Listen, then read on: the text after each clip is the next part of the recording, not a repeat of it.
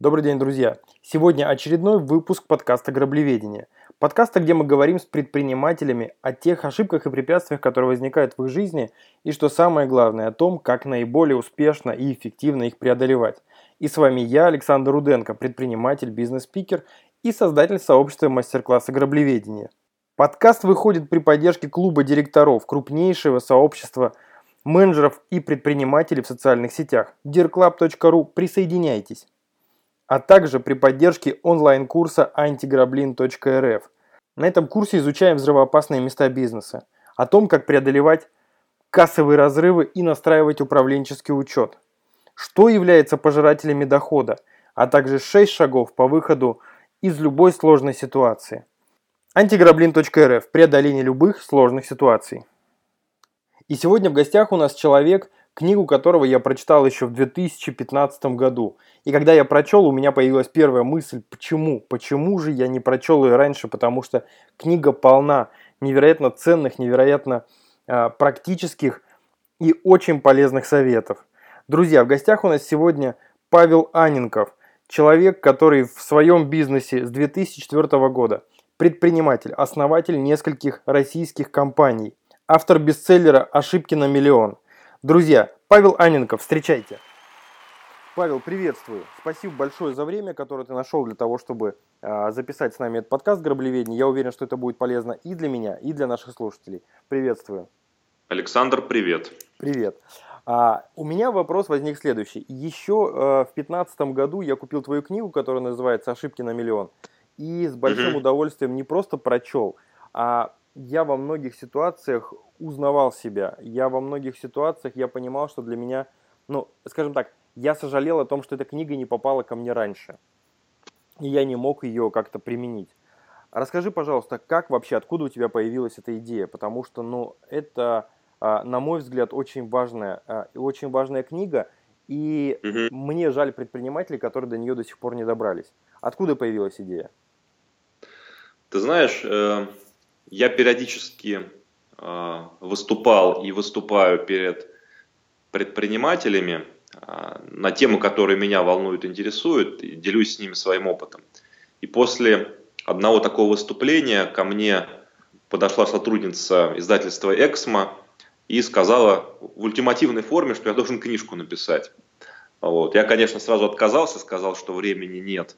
И э, Тут на, на бизнес бы время хватило, а тут еще книгу надо писать. Но в итоге она оказалась очень настойчивой, э, вызвала меня, вызвала меня на встречу э, в само издательство с э, главным редактором. В итоге они как-то меня смогли убедить, что книгу надо написать. Я написал одну главу и выбрали тему. Она прошла их худсовет. Они сказали, да, Павел, пишите. Это был 2000, 2014 год. Тогда еще, видимо, подошел интересный момент. Я к тому времени уже 10 лет занимался собственными э, бизнесами, и это, может быть, был каким-то итогом, а, подведением итогов каких-то для меня. Вот так появилась а, книжка. А вот я, я знаю то, что сейчас э, ты действующий предприниматель, э, поправь, если я неправильно говорю, четыре бизнеса, да, четыре направления. Сейчас... Знаешь, у меня на данный момент осталось два. Вот, остальные, остальные я продал. Они тебе стали неинтересны или э, это экономическое решение? Это экономическое решение. Это экономическое решение, хорошо. А ты продолжаешь допускать ошибки? Постоянно. А какие, если не секрет? Ну вот, э, то есть какие и, какие и почему? Ты знаешь, вот про книгу периодически спрашивают, э, и я говорю, что я, наверное, с одной трети того, что я писал э, три года назад, в данный момент уже не, согла- не согласен. То есть э, меняюсь я, меняется бизнес вокруг, меняется экономическая ситуация, мои взгляды, э, какие-то реалии. Э, поэтому то, что, например, я считал ошибкой три года назад, сейчас я уже э, ошибкой не считаю, либо не считаю такой грубой. Ну, например, вот в книге я писал о том, что для меня важнее система, чем люди. Это был у меня, видимо, такой период тогда предпринимательский. Сейчас я опять пришел к выводу, что люди важнее, чем система. А, и это было с моей стороны ошибочно ставить систему выше людей в последние годы в своих компаниях, и я вижу, что это а, нанесло вред а, некоторым бизнесам. Вот одна из последних таких ошибок. А что значит э, систему ты ставил выше, чем люди? То есть ты э, замыкался на тех самых пресловутых бизнес-процессах, к которым все призывают? На бизнес-процессах, да, увл... чрезмерно увлекся в свое uh-huh. время бизнес-процессами.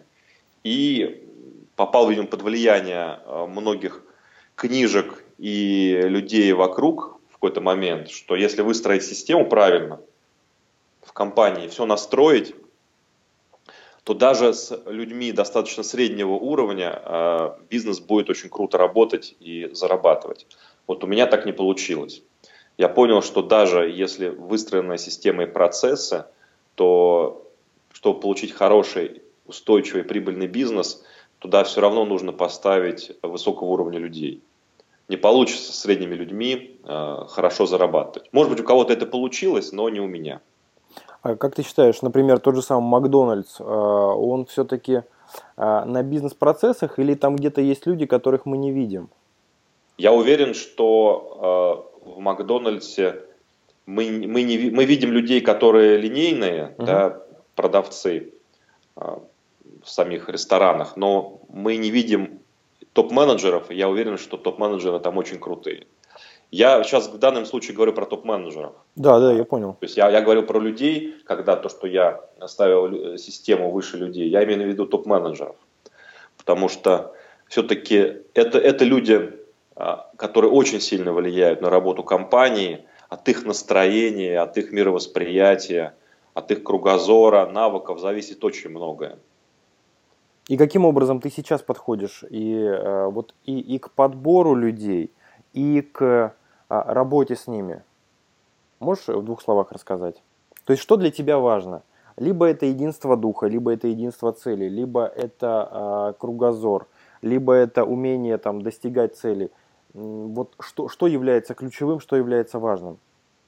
Первое – это профессионализм, угу. однозначно. Какой бы человек прекрасно не был, и как бы он был бы мне не близок по духу, и какое бы у него огромное желание не было работать в моих компаниях и развивать мои бизнесы, если он не профессионал, а, если у него недостаточно опыта а, в той области, на которую я его беру, то ничего хорошего из этого не выйдет. И я для себя давно решил, что мои компании это не школы и институты, то есть я никого не готов там, учить новому. То есть я беру сразу на топовые позиции готовых людей, которые знают еще больше намного, чем я, и которые еще меня научат и выведут компанию на другой уровень. То есть это первый принцип профессионала. Второй принцип это то, что чтобы а, их энергетика совпадала с энергетикой компании.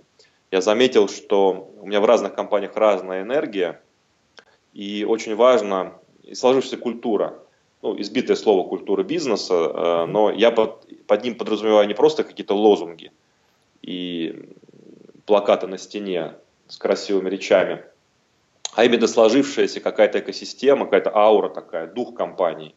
И вот важно, чтобы человек, какой бы профессионал он не был, он был еще и близок по духу компании, то есть энергетика вот это совпадала. И самое интересное, что в разных компаниях совершенно разный дух, хотя там совладелец у них один, это я, э, да, там у меня разные партнеры в разных компаниях. Но дух везде разный. Главное, а как думаешь, почему под... отличается? А это какая-то магия, так сложилось. На это влияет сам рынок, угу. на котором работает компания, на это влияет тип клиентов, которые у компании, потому что клиенты тоже формируют дух компании. От их запросов происходят изменения в компании. И вот, и вот эти факторы, они влияют на то, какой дух, какая аура формируется в самом бизнесе. Я понял, спасибо. Вот ты проговорил о том, что ты не институт, не школа, а был опыт э, или попытка выращивания людей? Были, но я понял, что на начальном этапе бизнеса это было, угу. и часто у малого бизнеса, который еще не вырос до, до среднего или, ну, или достаточно крупно малого, скажем так, у него просто нет возможности нанимать э, качественный персонал, просто денег нет, столько прибыли так. нет. Да. Соответственно, приходится самим выращивать и учить. И я этот путь прошел, но в какой-то момент, когда компании достигли уже определенного уровня и было достаточно прибыли, я понял, что проще и экономнее, как бы это ни звучало, брать сразу готовых людей, а, которые действительно там высокооплачиваемые, но их не нужно, им не нужно рассказывать, что делать и как, они еще сами нам расскажут, как, как правильно построить те или иные процессы. То есть в данном случае твой совет людям, которые хотят из малого бизнеса перепрыгнуть в крупный малый или в средний, идти по пути поиска и найма высококвалифицированных и высокооплачиваемых профессионалов? Да, да. Не жалеть на это деньги, э, когда они в бизнесе появятся. Потому что профессионалы вырастят дальше вам компанию. И я прям ну, специально считал окупаемость вложений, если так это можно назвать, угу. вложений в зарплаты высокооплачиваемых людей. И они привносили в компанию ну, намного больше денег, чем а, мы тратили на их подбор. Я никогда не экономлю на подборе, мне ищут топ-менеджеров всегда агентства хедхантинговые. Я считал, это все окупается. Причем сторицей окупается. То есть вопрос э, о том, что мы вырастем, там, мы, мы построим команду, это может сработать, а может не сработать. Если же мы идем по пути того, что мы нанимаем высококвалифицированных людей, то э, шансов вот именно сделать качественный скачок гораздо больше. Да, я правильно понимаю? Да, здесь маленький, маленький комментарий по поводу команды. Я бы не ждал а, чуда, что если вы взяли и набрали сразу высокооплачиваемых топов, трех-четырех человек, что они тут же начнут э, выводить компанию на новый уровень, и вы начнете сразу зарабатывать. А, у меня вот такой опыт, что команду нельзя купить, ее только можно создать. То есть это такой постепенный процесс а, найма новых людей, они должны друг с другом притереться, кто-то уживется в компании, кто-то нет, кто-то да, там, может кто-то вырастет в компании, но шансов намного меньше. И они вот э, в течение времени, я вижу, что минимум год, а, должны стать настоящей командой. А что такое настоящая команда? Это когда люди принимают решения очень быстро и эффективно их реализуют. То есть у них не тратится, они настолько уже притерты друг к другу и хорошо друг друга понимают, что они не тратят, много, не тратят много времени на какие-то обсуждения пустопорожние, когда они реализуют эти идеи очень быстро, понимая, понимая друг друга с полуслова. Вот это настоящая команда. А в какую, э, какую роль в этот момент выполняешь ты? Ты как инвестор и э, человек, который ставит конечные цели и э, спрашивает и контролирует результат? Или же ты каким-то образом вмешиваешься в оперативную работу команды? Как, как это происходит? Вот какой, какую модель ты для себя выбрал? Ты знаешь, в разных компаниях по-разному. В основном моя роль – это так называемый управляющий партнер. То есть угу. я участвую в формировании стратегии компании на год и на несколько лет вперед вместе с другими партнерами и с руководством компании. Дальше мы э, ставим квартальные планы. Э, я тоже участвую в их формировании. Э, дальше эти планы каскадируются вниз на на месяцы? На недельные, на недельные, да. Соответственно, я участвую в недельных совещаниях, где мы смотрим прогресс выполнения задач, которые поставлены на прошедшую неделю. Помогаю решать какие-то трудности и помогаю принимать решения в тактических вопросах периодически, когда не хватает людям опыта. Но я здесь придерживаюсь позиции, пусть лучше люди ошибутся, и мы там потеряем какие-то деньги, но они при этом получат опыт и сэкономят опять же мое время и время там, других партнеров, научатся и будут дальше уметь уже самостоятельно принимать решения и развивать бизнес. Спасибо. А вот скажи, пожалуйста, свое мнение по такому вопросу. Я знаю, что очень многие из малого бизнеса с этим сталкиваются. То есть вот есть момент, да, там какая-то сработанная команда или, или не команда, но набор сотрудников, и ты принимаешь решение о том, что вот с понедельника к нам приходит профессионал, которого я нашел, приходит профессионал, и все сотрудники, все, э, вся команда, которая до этого работала, казалось бы, хорошо, они начинают, а, по-русски говоря, выть. Они говорят, мы не можем с ним работать, нам плохо, нам некомфортно, там у нас там избыточное давление, еще что-то. Что в этих случаях ты э, рекомендуешь сделать и как вообще ты к этому относишься? Я к этому отношусь нормально. Так происходит практически всегда. И не только у меня в компаниях, но и в компаниях моих там, друзей, знакомых. Буквально вчера вот обсуждали с моим товарищем, тоже предпринимателем, как, вот прям так, такую, же, такую же ситуацию. Но это свойственно людям э, всегда сопротивляться новому, сопротивляться изменениям, особенно когда появляется новый руководитель, топ-менеджер в компании, привносит какие-то изменения, новые правила. Здесь э, вариантов нет, надо уметь людей убеждать, объяснять им пользу от того, что от прихода нового человека. А, и если мы ищем а, человека, ну, например, если мы ищем финансового директора, да, то я компанию, то я это делаю вместе с генеральным директором. То есть не сам, а с тем человеком, которым ему в будущем э, придется работать. Угу. То есть чтобы не один я принимал решение. А есть ли у тебя какой-то алгоритм, вот э, возвращаясь к ошибкам, да, которые там, мы, мы все регулярно совершаем, есть ли у тебя какой-то алгоритм работы с ними? Там преодоление вот этих сложных моментов. То есть, например, шаг один мы делаем вот это, шаг два мы делаем вот это, шаг три мы делаем вот это. Или ты смотришь по ситуации, как это происходит? Ну, ты знаешь, про, про ошибки, их можно понять только задним числом, что, что ошибся. А, ну, тут скорее даже не, не про ошибки. Я могу а сказать так, что, на, наверное, нету, а, наверное, нету а, правильных и неправильных решений. Угу. Решение, оно, мы видим, что мы ошиблись, да, и приняли неправильное решение только тогда, когда начинаем его реализовывать, или когда уже его реализовали. И за время реализации настолько может поменяться внешняя среда, внутренняя ситуация в компании, что предпосылки принятия этого решения, они уже не работают. Поэтому я все время говорю так, что нет а, плохих и хороших решений, а, вернее, нет неправильных и неправильных решений, есть плохие и хорошие решения. Вот и все. То есть я, я стараюсь не принимать плохие решения. А чем но, они отличаются, э, плохие от неправильных? Ну, плохое например, плохое, хорошее решение. Вот, э, там, не знаю, взять, э, компания выросла, надо ставить CRM-систему. Угу. Вот не ставить CRM-систему, да, это плохое решение. Хорошее решение ее поставить. А дальше правильное или неправильное, это какую CRM-систему ты выбрал. Ты э, можешь ошибиться в CRM-системе, поставить не ту, которая не подойдет твоей компании, ну, и потом ее поменять.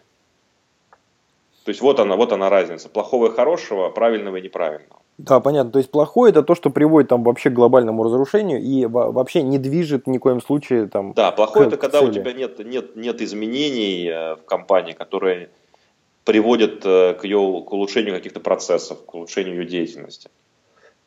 Хорошо. Правильное решение это или неправильное, мы вначале никогда не узнаем. Согласен. А, и причем зачастую полярность меняется уже э, там в процессе или спустя какое-то время становится понятно, что же все-таки оказалось. А, я знаю, что у, ты очень много встречаешься с предпринимателями разными, в том числе и э, обща, общаешься при помощи своего YouTube-канала. Какие ты видишь самые распространенные такие вот а, ошибки предпринимательские, да, там, э, которые, ну, прям, ну, совершает там 99%, которые уже хочется говорить, ну, ребят, ну, хватит уже, ну, достаточно. Вот, вот какие ты видишь? И второй вопрос сразу. А, как ты считаешь, можно ли людей научить их не совершать? Или это все-таки это болячки, которые должен пройти каждый? Ну, со второго тогда начну. Хорошо. Я думаю, что ошибки психологического плана, то есть я делю ошибки на две, на две группы. Первое – это ошибки, связанные с отсутствием навыков и знаний и опыта. А, этим ошибкам, а, эти ошибки не совершать научить намного проще. То есть дать человеку инструмент, либо поделиться с ним опытом, дать ему какую-то книгу, рассказать, как было у меня, и, скорее всего, тогда ошиб, ошибок будет намного меньше. А вторая группа ошибок – это ошибки, связанные с нашей психологией. Здесь э, люди не меняются, э, к сожалению. Нам кажется, что мы рациональны, на самом деле мы совершенно иррациональные существа. полностью принимающие решения в большинстве случаев на эмоциях. Поэтому здесь, как людей не учи, каким книги не давай, люди все равно будут поступать исходя из своих сиюминутных каких-то эмоциональных порывов, из, своей, из своего психотипа, и часто не, совершенно принимая неэкономически выгодные решения. Можешь примеры привести? Вот именно психологических вот этих вот ошибок. А, ну, например, брать на работу людей, похожих на, на себя самого. О, да, это, это точно. Есть да, такое. то есть брать в партнеры людей, похожих на себя самого. То есть э, совершенно глупое решение.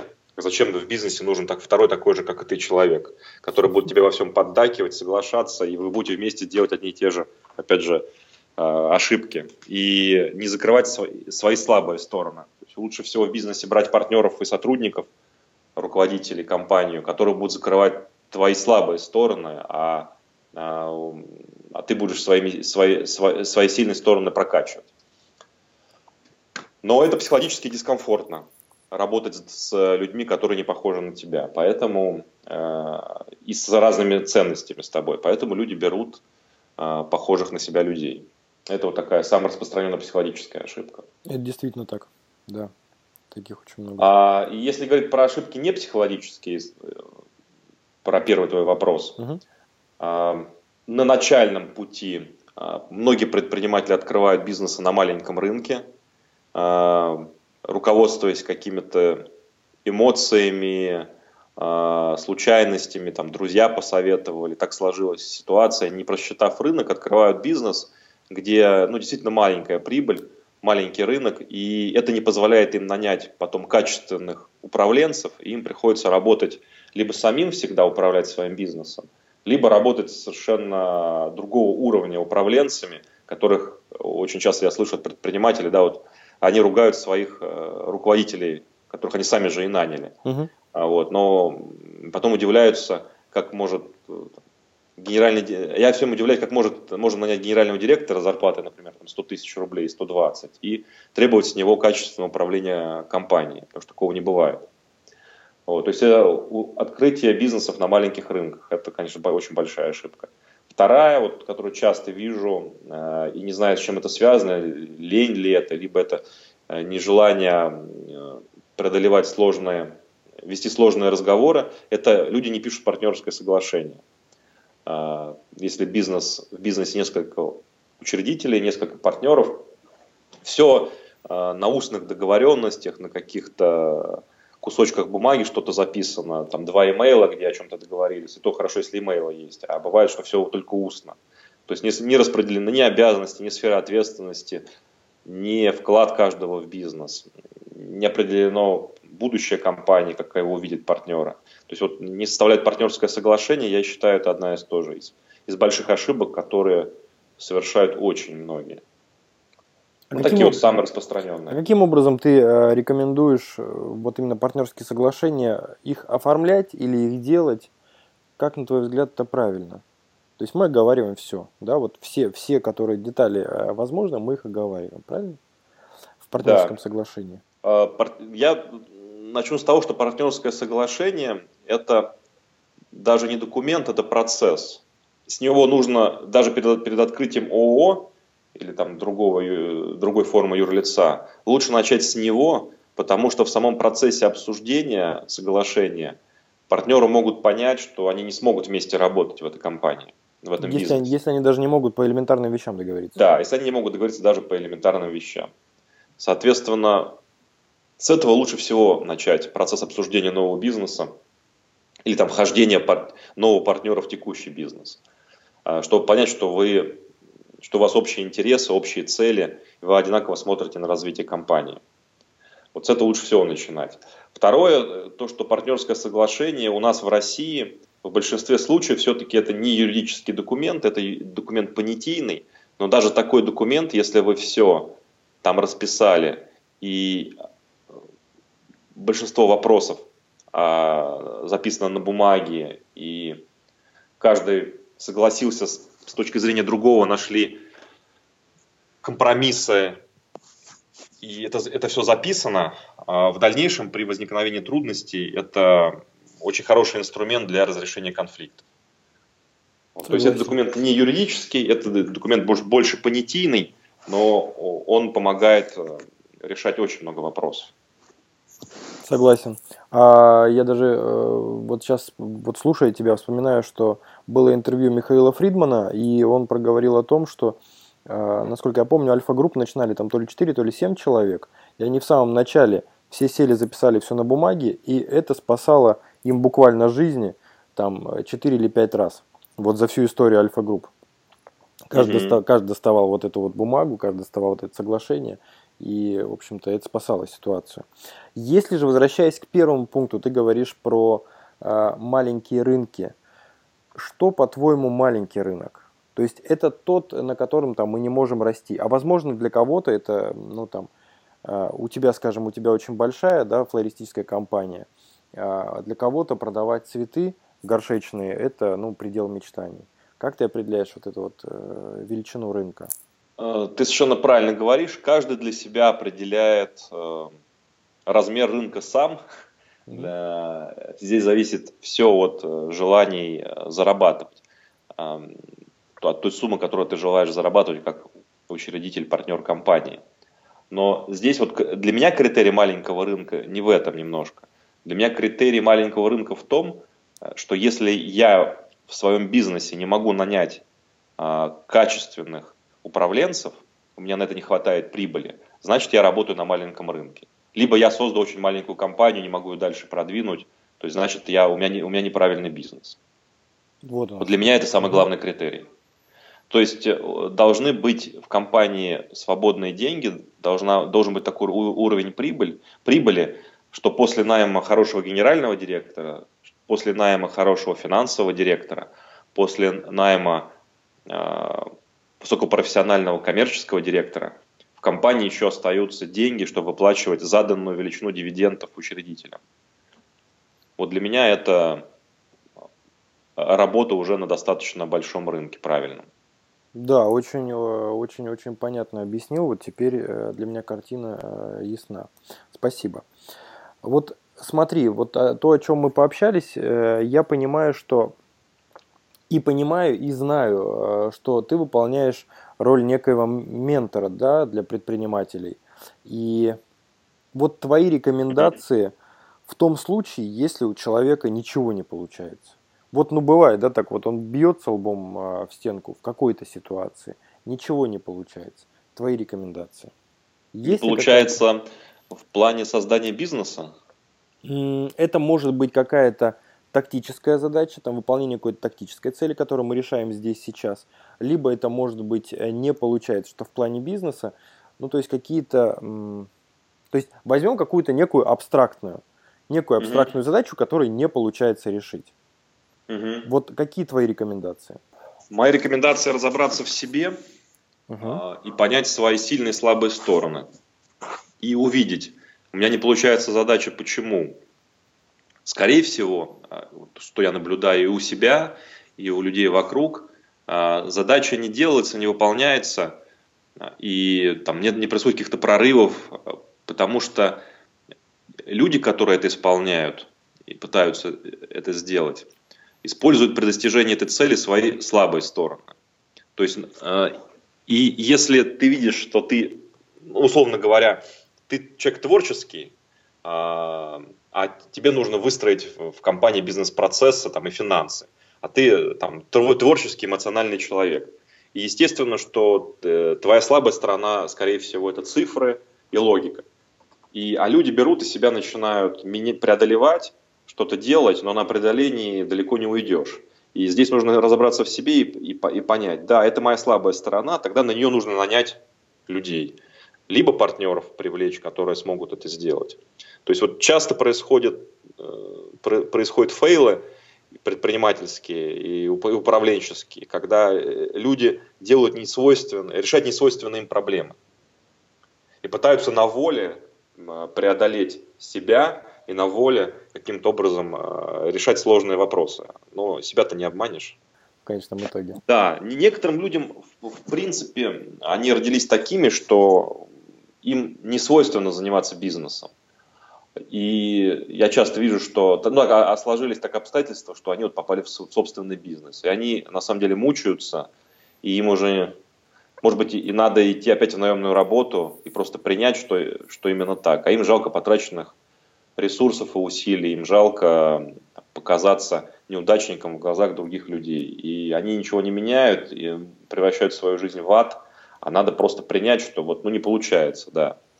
Я бы, э, я бы сделал так, если что-то долго не получается, поставить себе какой-то период времени, в течение которого ты готов там, положить все свои силы и применить все подходы, которые у тебя есть, для того, чтобы там реализоваться. Если не получилось, ну, принять это и там, идти другим уже путем.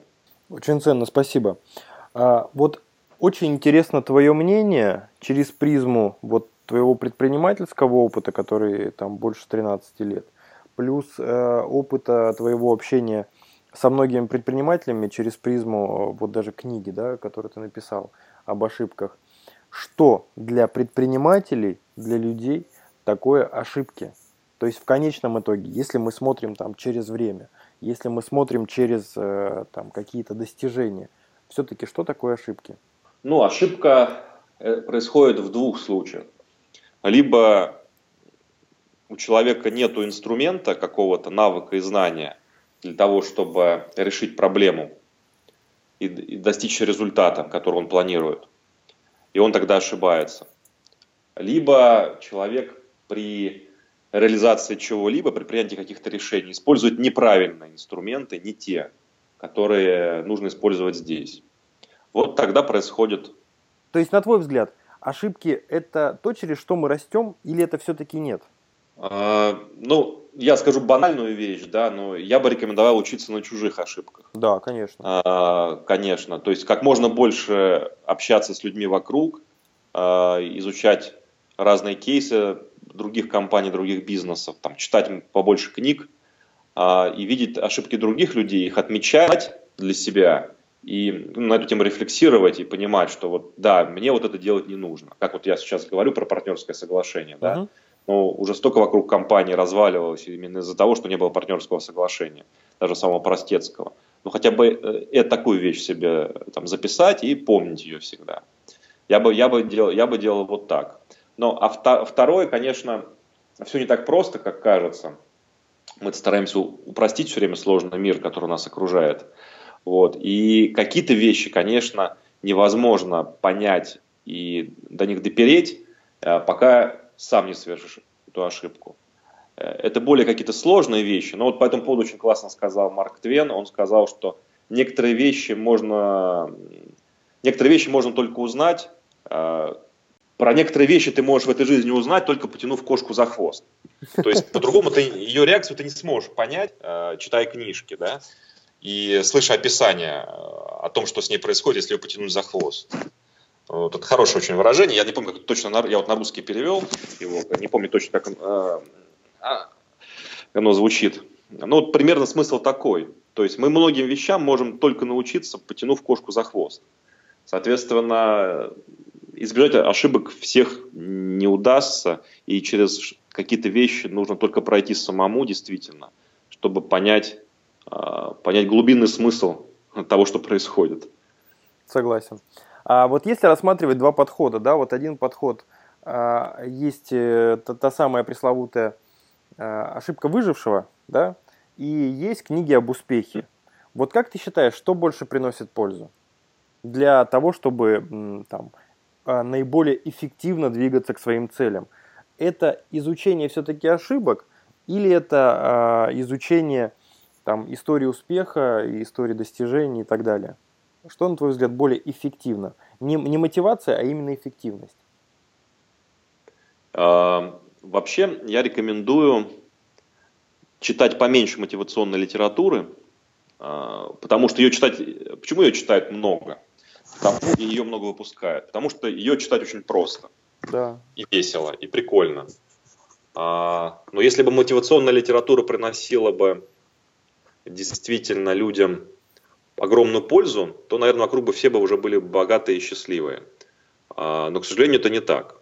То есть там, при всем моем уважении, да, там, наверное, все там прочитали книжку Брэнсона «К черту все бери, сидел». Конечно. Там, и, ну и так далее.